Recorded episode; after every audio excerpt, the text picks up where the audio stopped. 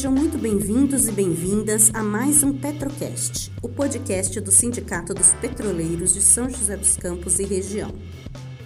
No podcast de hoje, vamos voltar a um velho assunto: a batalha pela implementação da tabela de turno que foi aprovada pela categoria. Há alguns dias, a Petrobras anunciou que houve mudanças na minuta do acordo após a reunião de mediação com o ministro Ives Gandra Martins, na qual a FNP não participou. A grande dúvida é o que exatamente mudou e como isso vai afetar a luta que vem sendo travada pela categoria contra a chantagem da empresa de tentar impor a retirada de direitos pela implementação do turno de 12 horas.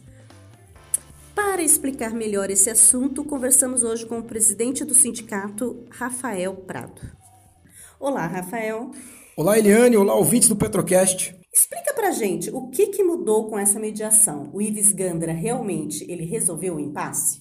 O Ives Gandra não resolveu nada, pelo contrário, mais uma vez ele está servindo de linha auxiliar da empresa para tentar impor é, numa mediação um acordo rebaixado para a categoria.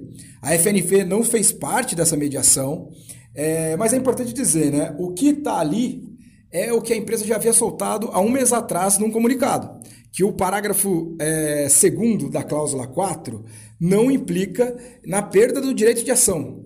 Mas veja bem, isso nós nunca dissemos. É, o que nós estamos discutindo é o conteúdo do parágrafo, que diz que é, a tabela anterior atendia para todos os efeitos a legislação, o acordo coletivo de trabalho da categoria e a vontade das partes. Ou seja, não havia nada de errado com a tabela anterior. Ora, isso não é verdade. Havia o sétimo dia de trabalho seguido, era uma tabela que não respeitava as 24 horas de repouso após o terceiro turno trabalhado. E, inclusive, com a Petrobras abusando de dobras de turno, era uma tabela que, por muitas vezes, respeitava o interstício, é, o intervalo interjornada, quando considerado o repouso semanal remunerado que os trabalhadores precisam folgar 35 horas seguidas. E é isso que nós discutimos na nossa ação. A, a, fra, a, frase colocada pelo Ives Gandra, ela apenas repete uh, o que a empresa vem dizendo e que está correto. Ninguém vai perder o direito de ação, mas esse não é o nosso argumento. Mas como é, é, problema pouco é bobagem, a frase do Ives, o que ele colocou no, na minuta do acordo, ainda piora. Por quê? Porque diz que o, a, o trabalhador não perderá o direito de ação nas ações individuais. Ou seja, implicitamente ele diz que o sindicato está se atrelando à perda do objeto da ação coletiva. Ora, as ações individuais não tem problema nenhum, mas se o sindicato assina um acordo, é, a força disso para acabar com a ação coletiva, que é justamente o caso do Sindipetro São José dos Campos e região, é muito grande. Então, pessoal, é uma pegadinha. E se alguém disser para você que houve avanço nessa mediação, esse alguém está muito equivocado. Né? A decisão de assinar ou não assinar precisa ser tomada com bases reais. E, na verdade, a Petrobras e o Ives Gandra estão tentando, mais uma vez, é, passar um acordo coletivo rebaixado para a categoria petroleira dentro de um processo de mediação. Nós não participamos, nós não participaremos de nada nesse sentido e deixamos o alerta. É só mais do mesmo, é a Petrobras agora com a participação de um ministro do TST tentando é, fazer valer sua vontade e tentar e se livrando, tentando se livrar de possíveis condenações na justiça. Ou seja, Rafael, isso mostra que a Petrobras continua firme no propósito de tentar impor retirada de direitos pela implementação do turno de 12 horas e o caminho ainda é manter a luta para pressionar a empresa e aplicar a tabela escolhida democraticamente pelos trabalhadores. Exato, Eliane. É preciso contextualizar, né? Nós estamos discutindo a questão da tabela de turno num processo de desmonte da Petrobras estatal. Então, retirar passivos trabalhistas, diminuir custos com o trabalho, é um objetivo permanente dessa gestão.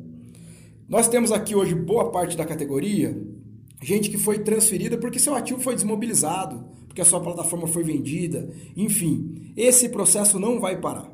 Por que eu estou dizendo isso? Porque é fundamental que os companheiros entendam que assinar esse acordo agora, entregando os pontos na luta pelo passivo da tabela anterior, não significa tranquilidade na vida de ninguém. Não significa que o problema vai estar resolvido. Pelo contrário, a gente só vai estar pavimentando o caminho para a gestão privatista da Petrobras avançar ainda mais nos seus planos de retirar direitos dos trabalhadores e, com isso, tornar os ativos, e no caso a nossa refinaria, mais atrativa para um possível comprador. Por mais que a Revap não esteja hoje na lista das privatizações, nós sabemos que o plano não é permanecer com é, refinarias estatais em meio a um mercado é, com refinarias privadas. Isso quem está dizendo é o próprio governo. Nós sabemos que está em gestação um projeto de lei que procura, através da venda de ações, das ações que dirigem a empresa, privatizar totalmente a Petrobras. Isso está sendo declarado pelo próprio governo Bolsonaro e que busca é, que os investidores da Petrobras tenham cada um apenas 10% do, do, dos ativos da empresa e que o sócio majoritário não seja o governo. Nós estamos vendo isso agora. Então é fundamental que a gente contextualize essa luta.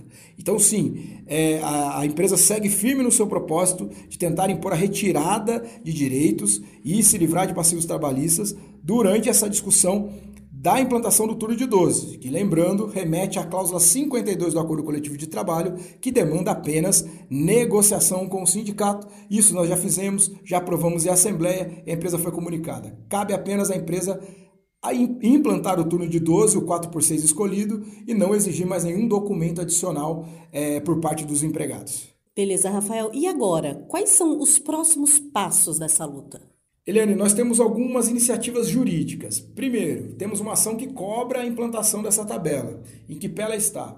Ela está aguardando decisão aqui da, da primeira instância em São José, já com manifestação favorável do Ministério Público do Trabalho ao pleito da categoria. Ou seja, o MPT concordou conosco que a empresa deve implantar a tabela escolhida em Assembleia e não pode é, exigir qualquer documento adicional.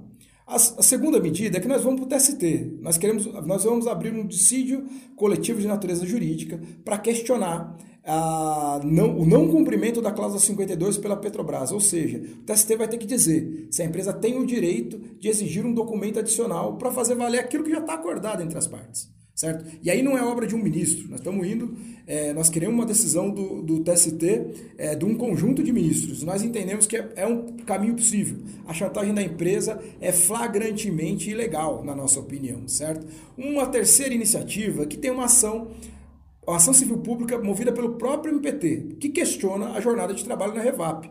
O excesso de dobras, enfim, o excesso de horas extras durante a jornada dos petroleiros. E nós sabemos que hoje só não tem dobra de turno por conta do turno de 12 horas.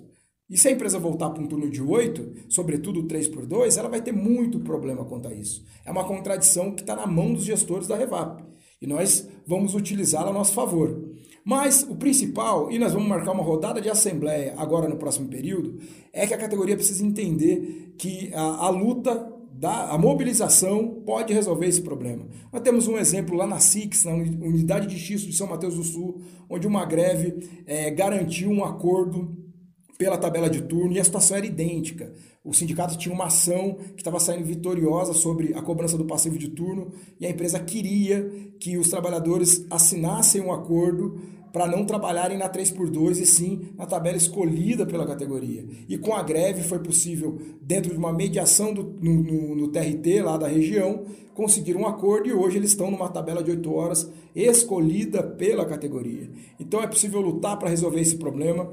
Contextualizando mais uma vez, dentro desse processo de privatização, achar que vai assinar uma minuta, que inclusive dá o direito da Petrobras de voltar para 8 horas a qualquer momento, achar que esse é o caminho, é, não está correto. Nós não vamos dividir a categoria entre quem tem e quem não tem passivo. É importante os companheiros entenderem essa luta que já vem de anos e nós vamos discutir saídas para que a gente saia vitorioso dessa batalha e não aceite essa chantagem. Vamos junto, vamos defender a tabela escolhida pela categoria e vamos vencer a Petrobras em mais uma batalha da nossa luta contra a privatização pela implantação da tabela dos trabalhadores.